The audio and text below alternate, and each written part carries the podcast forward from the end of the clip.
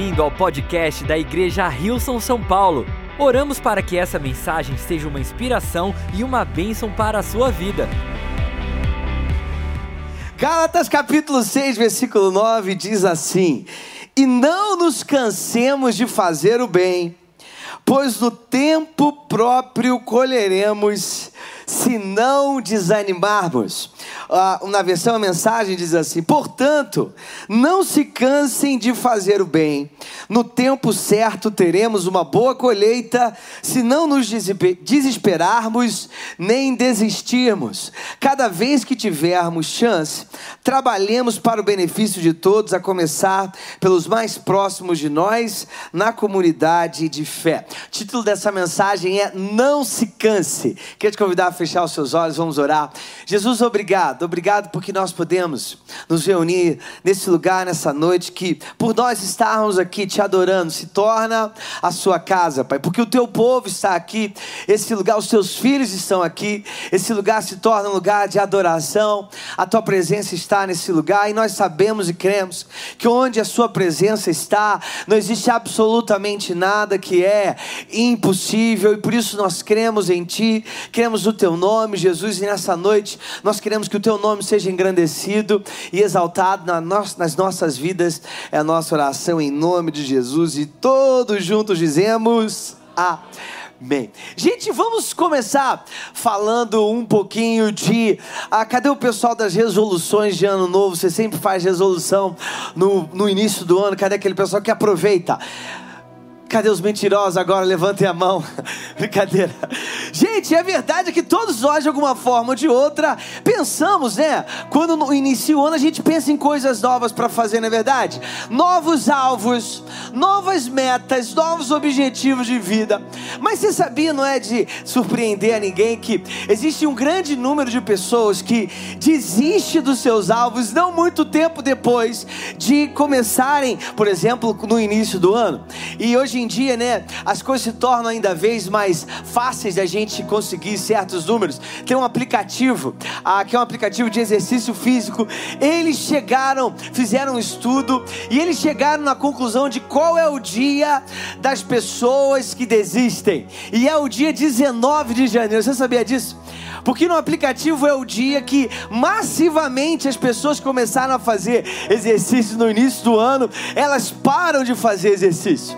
Queria trazer também algumas outras ah, estatísticas aqui. Você sabia que 65% das pessoas desistem dos seus empregos por causa dos seus líderes imediatos ou dos seus chefes? Olha que interessante.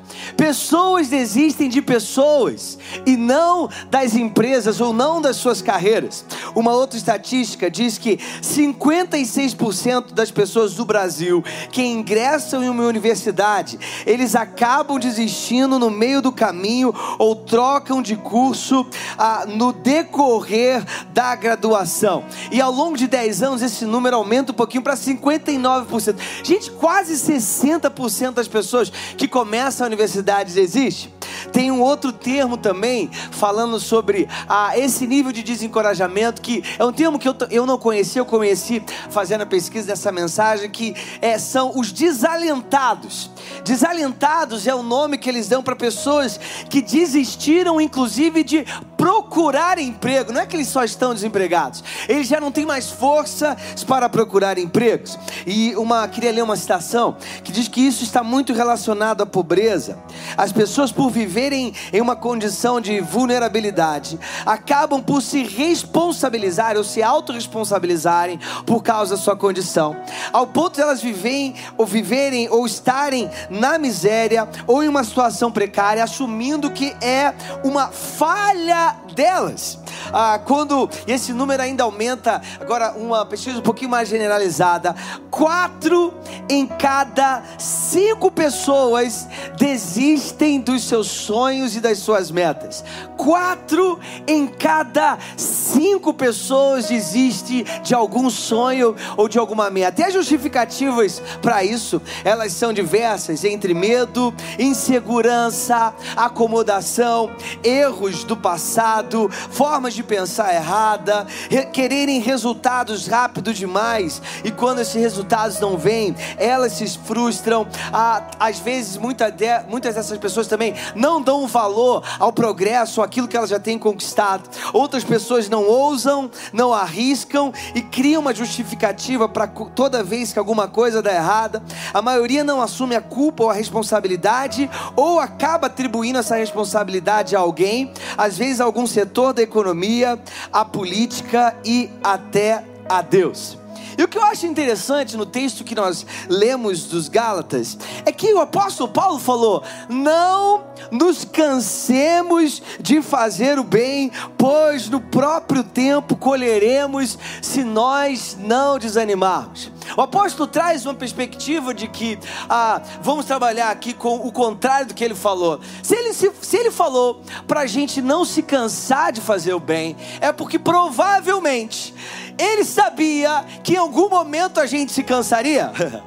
O apóstolo Paulo, ele começa a nos encorajar, não se canse de fazer o bem, porque no tempo certo, se você não desistir e não desanimar, você vai colher. Essa mensagem, de alguma forma, é uma segunda parte da mensagem que eu peguei algumas semanas atrás, peguei uma mensagem que ela dizia: a sua família ficará, você e a sua família ficarão de pé. É uma mensagem um pouco mais, vamos colocar dessa forma, profética, uma declaração. E essa é uma mensagem um pouco mais pastoral. Como que nós lidamos com esses desafios? E o primeiro ponto dessa mensagem que eu queria trazer para a gente hoje é: não se canse de amar.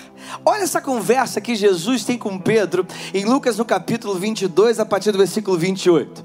Vocês são os que têm permanecido ao meu lado durante as minhas provações. Ele está falando, perdão, com os seus discípulos e mais na frente ele se dirige a Pedro.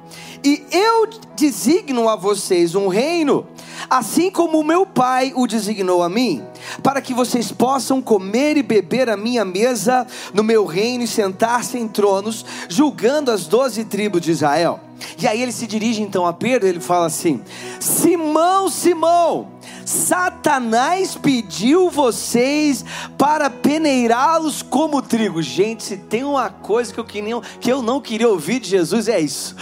Imagina, Jesus olha para você e fala assim: Olha, eu preciso te falar uma coisa. Satanás pediu para te peneirar como um trigo. Pedro ouve isso de Jesus. E Jesus continua: Mas eu orei por você, para que a sua fé não desfaleça. E quando você se converter, olha gente, que Jesus fala para Pedro: quando você se converter, fortaleça os seus irmãos. Mas ele respondeu: Eu estou pronto para ir contigo para a prisão e para a morte. Respondeu Jesus: Eu digo, Pedro, que antes que o galo cante hoje, três vezes você negará que me conhece. Gente, que a conversa interessante. Jesus ele tem uma conversa muito profunda com Pedro, e a verdade é que Pedro estava prestes a iniciar uma jornada profunda emocionalmente. Jesus fala para Pedro: Pedro, quando você se converter, quando você voltar, depois que você pisar na bola, depois que você errar, depois que você decidir que aquilo que você está fazendo não era aquilo que eu tinha para você, e você decidir voltar, fortaleça os seus irmãos. O que eu acho interessante nessa conversa de Jesus com Pedro é que Jesus, ele assumiu que Pedro estava para errar com ele e a errar de uma forma grande. Pedro estava para trair a Jesus. Jesus fala isso. Pedro, ele responde dizendo: Eu estou pronto para ir contigo para a prisão e para a morte. Respondeu Jesus: Eu te digo, Pedro, que antes que o galo cante hoje, três vezes você negará que me conhece. O ponto que está acontecendo aqui para a gente tentar é, contextualizar de uma forma direta e prática, Pedro estava com uma expectativa. E a expectativa dele era que ele não iria frustrar, que ele não iria é, negar ou deixar Jesus chateado ou triste. Pedro estava convicto das suas convicções. Eu sei que é uma redundância. Pedro estava, Jesus, isso nunca vai acontecer. Eu estou disposto a ir com você até a morte. Sabe aquela, aquele Pedrão que a gente conhece, né? Cheio de atitude, cheio de personalidade. Jesus vira e fala assim para ele: Pedro. Deixa eu tentar é, explicar aqui. Você está prestes a entrar numa jornada muito profunda. Essa jornada vai incluir uma traição a mim. Essa jornada vai incluir Satanás peneirando vocês como trigo. Mas quando você voltar, Jesus ele assumiu que Pedro iria errar com ele, e mesmo assim, ele deu um conselho para quando ele sabia que Pedro voltasse. Você tem ideia do que está acontecendo aqui na perspectiva da visão e do olhar de Jesus para o seu discípulo? Eu acho que hoje, de uma forma ou de outra, se talvez a gente fosse os outros discípulos, eu não sei, mas eu acho que a gente ia ser um dos primeiros a cancelar Pedro, se você pode ser honesto. Pedro trai a Jesus. Os outros discípulos não estavam lá perto como Pedro estava, olhando o que Jesus está, o que estava acontecendo, Jesus sendo açoitado. Os outros discípulos já tinham fugido. Pedro é o único discípulo que fica perto de Jesus quando ele está sendo açoitado. E Pedro nesse contexto é o único que trai a Jesus de uma forma direta. Gente, eu acho que os outros discípulos, a Bíblia fala que em determinado momento os discípulos estavam conversando entre si sobre quem era o maior deles. E a gente vê até a mãe de Tiago e João tendo um pedido para Jesus: será que eles não podem sentar um em cada lado no seu, no seu reino? Não sei se você lembra dessa passagem. Eu acho que esses, nessa hora, chegaram e falaram assim: Ô Pedro, vamos fazer o seguinte: então agora o vice-presidente assume, porque você pisou na bola. Vamos aqui passar para o próximo, porque você não tem mais condições, porque você negou a Jesus. Jesus, sabendo que Pedro iria errar com ele, mesmo assim, disse Pedro: quando você voltar, quando você se converter, os seus irmãos vão precisar de fortalecimento. E o que eu acho que essa história traz para nós é que a gente precisa profundamente mudar a forma como nós vemos os erros das outras pessoas. Eu sei que muitas das vezes esses erros, quando eles são diretos a nós, quando eles nos ferem, eles nos causam mágoas, isso é uma complexidade maior. Mas eu sinto que de alguma forma hoje parece que a gente está no outro espectro da coisa. Parece que a qualquer erro das pessoas, a gente já cancela as pessoas, a gente já desqualifica as pessoas, a gente já começa a ter razões para dizer porque aquela pessoa não é a mais preparada ou não está na melhor posição, enquanto Jesus, mesmo sabendo que Pedro ia errar, deu um conselho para Pedro, para quando ele voltasse depois do erro: Pedro, eu sei que você vai errar, eu sei que você vai pisar na bola. Eu sei que em determinado momento você vai esquecer do que eu te falei.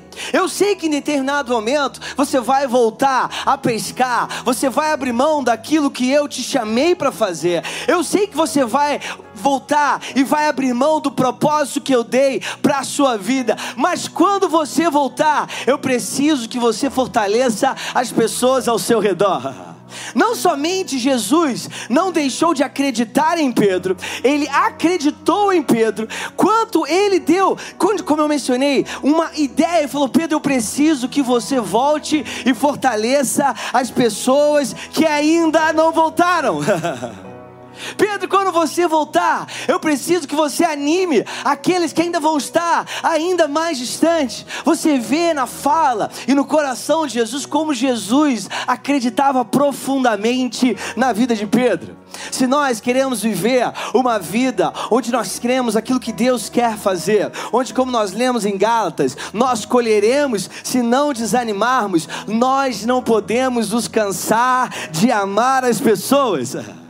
Nós temos que ser vistos como aqueles que levantam e recuperam as pessoas, não como aqueles que cancelam as pessoas, não como aqueles que desacreditam das pessoas. Nós somos aqueles que veem nas pessoas o que ninguém mais vê.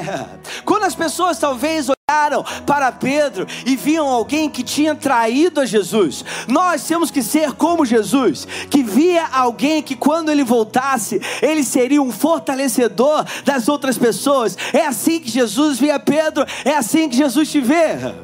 Talvez eu estou falando para alguém que, por alguma razão, se sente desconectado, parou de acreditar naquilo que Deus tinha para sua vida por alguma razão. Deixe de dizer algo: Jesus nunca deixou de acreditar em você. Jesus nunca deixou de acreditar naquilo que Ele colocou na sua vida. Eu amo também uma outra história nesse contexto. É a história de Tomé. Quem lembra de Tomé? Gente, vocês estão meio quietinhos nessa reunião. Estou tão tímido, é o quê? Tomé, quem lembra de Tomé? Vamos lá. Ah, obrigado. E eu não sei se você, mas a gente acaba conhecendo Tomé por causa da sua incredulidade, não é verdade? A gente lê, não, Tomé, ele tinha que ver para crer. Olha o que, que diz em João 20, nós vamos ler a passagem que mostra essa cena de Jesus tendo uma conversa com os seus discípulos e depois com Tomé. João capítulo 20, a partir do versículo 19, diz assim: Ao cair da tarde, eita, ao cair da tarde, daquele primeiro dia da semana, estando os discípulos reunidos a portas trancadas por medo dos judeus, Jesus entrou pôs-se no meio deles e disse: Paz seja com vocês. Tendo dito isso, mostrou-lhes as mãos e o lado. Olha, veja bem. Jesus, depois de ter ressurreto, ele estava aqui ressuscitado, ele mostra para os discípulos, diz o texto, para todos eles, as suas mãos, a marca dos cravos, e mostra o seu lado, que Jesus, quando ele estava na cruz, ele recebeu uma lança, então provavelmente uma cicatriz. Ele mostra isso para os discípulos. Tendo dito isso, mostrou-lhe as mãos e os lados e o lado, e os discípulos alegraram-se quando viram o Senhor. Novamente Jesus disse: Paz seja com vocês. Assim como o Pai me enviou, eu os envio. E com isso soprou sobre eles e disse: Recebam o Espírito Santo. Se perdoarem os pecados de alguém, estarão perdoados. Se não os perdoarem, não estarão perdoados. Tomé, chamado Dídimo, um dos doze, não estava com os discípulos quando Jesus apareceu. Os outros discípulos lhe disseram: Nós vimos o Senhor. Mas ele lhes disse: Tomé disse aos outros discípulos: Se eu não vir as marcas dos pregos nas suas mãos, não colocar o meu dedo onde estavam os pregos, e não puser a minha mão no seu lado, não crerei. Uma semana mais tarde, os seus discípulos estavam outra vez ali e agora Tomé com eles. Apesar de estarem trancadas as portas, Jesus entrou, pôs-se no meio deles e disse: Pai, seja com vocês. E Jesus disse a Tomé: Coloque o seu dedo aqui, veja as minhas mãos, estenda a mão e coloque-a no meu lado. Pare de duvidar e creia. Disse-lhe Tomé: Senhor meu e Deus meu. Então Jesus lhe disse: Porque você me viu, creu. Felizes os que não viram e creram. Eu sempre, como eu mencionei, olhei essa passagem através da perspectiva de que Tomé era o incrédulo e todos os outros discípulos eram aqueles que tinham uma fé admirável. Mas só relendo essa passagem que observei que todos os outros discípulos já tinham visto a mão e o lado de Jesus. Quem entende o que eu estou falando? Tomé vira e fala: Vocês viram, mas eu ainda não vi. É fácil falar isso depois que a gente viu, não é verdade? Eu já vi, então não, Tomé, você não precisa ver. Eu que eu já vi, tá tudo. E é interessante que quando Jesus chega, Jesus, ele chega para Tomé, então fala: Tomé, vem aqui, coloca a mão aqui. Coloca a mão aqui do meu lado. Você está sentindo, Tomé? Você está vendo aqui a marca? Tomé fala assim: Senhor meu e Deus meu. Jesus não repreende Tomé pela a sua expectativa. Pelo contrário, Jesus ele traz Tomé até onde ele estava e deixa Tomé tocar o lado dele e a mão dele. Gente, ainda mais, Tomé foi o único que tocou em Jesus, porque diz que os outros somente viram. O que me leva a crer e me leva a entender e trazer para nós, gente, nós precisamos parar de diminuir a fé das pessoas por causa da expectativa delas. A expectativa delas é a expectativa delas por causa da sua história, por causa da sua caminhada, por causa da sua jornada. O ponto de Jesus não foi colocar Tomé para baixo, pelo contrário, Jesus pegou Tomé pela mão e fala assim: Tomé, encosta aqui em mim para que você creia. Nós não podemos nos cansar de amar as pessoas.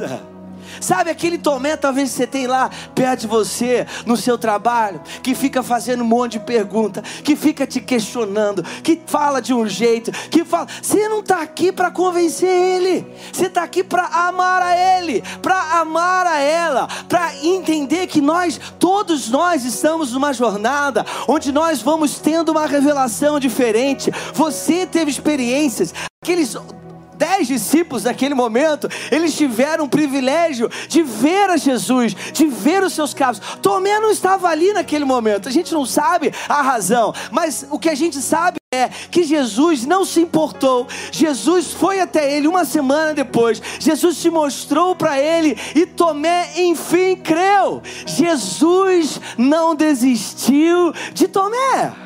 Porque eu e você às vezes desistimos das pessoas. Porque eu e você rotulamos as pessoas, ou talvez colocamos elas nessas categorias como eu mencionei. Ah, porque elas são incrédulas. Ah, elas não creem. Deixa eu dizer, Deus não nos chamou para sermos essas pessoas. Se nós queremos ver aquilo que Ele quer fazer em nós e através de nós, nós não devemos nos cansar de fazer o bem. Se nós não desanimarmos, se nós não desistimos de amar as pessoas, nós vamos ver aquilo que somente Deus pode fazer. Posso ouvir um amém?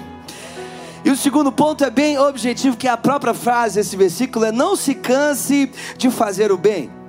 1 Coríntios, no capítulo 15, versículo 58. Portanto, meus amados irmãos, sede firmes e constantes, sempre abundantes na obra do Senhor, sabendo que o vosso trabalho não é vão no Senhor. Muito interessante, mais uma vez, a gente observar esse texto a partir da perspectiva: se Paulo está encorajando eles a serem firmes, constantes, sempre abundantes e entenderem que aquilo que eles fazem não é vão, é porque vão existir momentos na vida que você talvez não vai acreditar que aquilo que você faz é relevante. Talvez você vai ser tentado a ser instável, inseguro, oscilante, hesitante, insuficiente, mas deixe dizer, sede firmes e constantes, sempre abundantes, sabendo que o vosso trabalho não é vão no Senhor. Eu compartilhei esses dias no contexto do nosso treinamento de nós voluntários, a gente ama ver os milagres da Bíblia, não é verdade? A gente ama ler, por exemplo, a multiplicação dos pães e peixes. Quem acha, uau, como é que Jesus, a partir de alguns pãezinhos e uns peixinhos, ele alimentou uma multidão de cinco mil. Não é impressionante, gente? E a Bíblia ainda fala que sobraram doze cestos. Não diz isso lá na Bíblia? Isso me leva a entender que sobraram 12 cestos, que a forma de distribuição daquela comida foi via. Não é difícil, não, gente. Cesto. Jesus usou cestos, porque se sobraram 12 cestos, é porque eles estavam distribuindo via cestos. Você reparou que o milagre, em nenhum momento o texto fala sobre quem estava distribuindo aqueles cestos para as 5 mil pessoas? Mas se a forma de distribuição provavelmente era o sexto, é porque tinha gente distribuindo os sextos, não é verdade?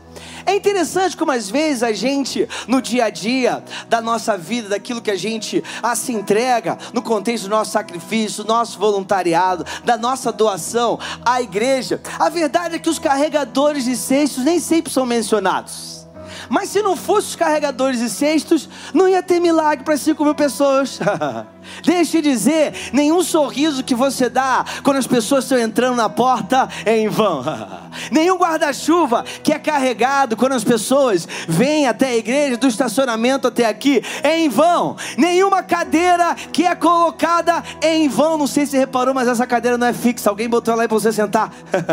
nenhum trabalho é em vão. Para que a gente possa ouvir a palavra do Senhor, alguém precisou acordar cedo e vir colocar essas cadeiras. Alguém vai precisar ficar aqui até mais tarde para desmontar essas cadeiras. Nenhum trabalho do Senhor é em vão e aqueles que sentam nas cadeiras dizem: Vamos aproveitar dar uma salva de palmas para nossa equipe, nossos voluntários. Mas é interessante que o que o texto quer dizer é: vai ter dia que você vai ter colocando a cadeira e vai falar, por que, que eles não põem as cadeiras fixas nesse negócio? Quem teve essa ideia? Não sei quem teve essa ideia, vou orar pela pessoa. A verdade é, o dia a dia da vida faz com que a gente às vezes desanime, faz com que a gente às vezes não veja o valor naquilo que a gente está fazendo. Deixe encorajar. Se você fizer, não se cansar de fazer o bem, não desanimar naquilo que está na sua mão, no tempo certo você vai colher, é o que diz a palavra de Deus. Hoje eu li na, na mensagem da oferta, nas reuniões da manhã, esse versículo diz assim: Quando for possível, não deixe de fazer o bem àquele que dele precisa. Não diga a seu próximo: Volte amanhã e eu darei algo para você, se você pode ajudá-lo hoje. Esse é o nosso chamado: fazer o bem o tempo inteiro, não se cansar de fazer o bem. Tem até uma outra mensagem que eu estou escrevendo que o título dela é assim: A arte de se desgastar pelos outros. Quem acha que é um bom título? Não sei se todo mundo conecta. Olha o que, diz em 2 Coríntios: Por isso não desanimamos, embora exteriormente estejamos a. Ah, desculpa, não está aí, né? É só não fazer. Desgastar-nos o texto não falou, embora exteriormente nós estamos recebendo uma força. Gente, os voluntários chegam em casa morrem de cansado e vão trabalhar na segunda-feira. Ele diz: embora exteriormente nós estamos nos desgastando, interiormente nós somos renovados dia após dia. É a arte de se desgastar.